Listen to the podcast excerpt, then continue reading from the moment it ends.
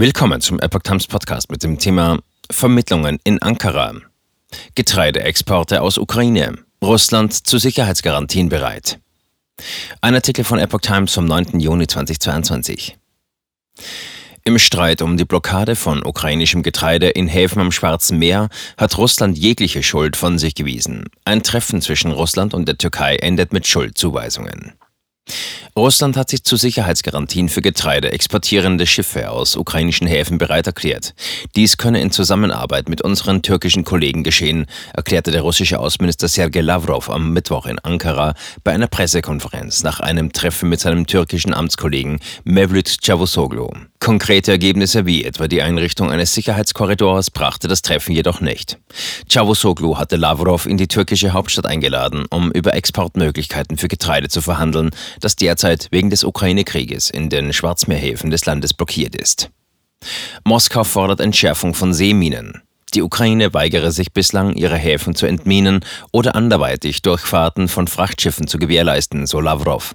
Wenn die ukrainische Seite bereit ist, eine Durchfahrt an den Minen vorbei zu sichern, dann kann diese Frage gelöst werden, sagte der russische Außenminister. Er erklärte zudem, Russland sei bereit, seinerseits zu garantieren, dass sie eine Entfernung von Minen nicht für einen Angriff auf die Ukraine nutzen würde.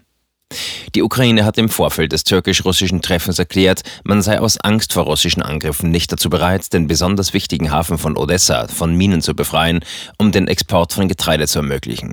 Sobald die Zufahrt zum Hafen von Odessa von Minen geräumt wird, wird die russische Flotte dort sein, sagte der Sprecher der Regionalverwaltung von Odessa, Serhii Bratschuk, in einer Videobotschaft im Online-Dienst Telegram. Nach ukrainischen Angaben können mehr als 23 Millionen Tonnen Getreide und Ölsaaten nicht exportiert werden.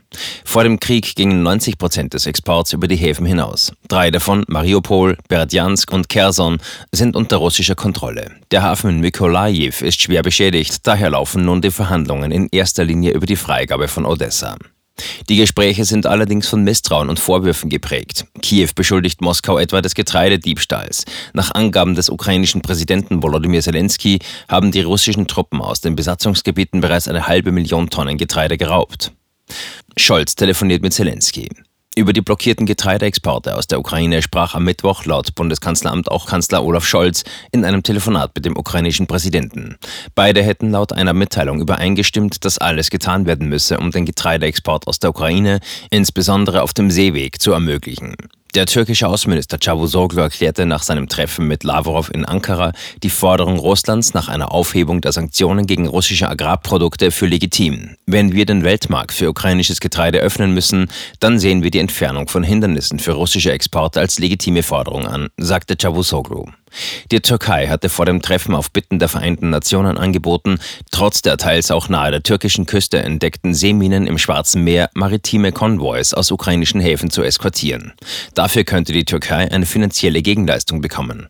Laut dem von mehreren Zeitungen zitierten türkischen Landwirtschaftsminister Wahid Kirisci hat Ankara eine Vereinbarung mit Kiew getroffen, wonach die Türkei Getreide für einen Rabatt von 25 Prozent unter dem Marktpreis bekommt.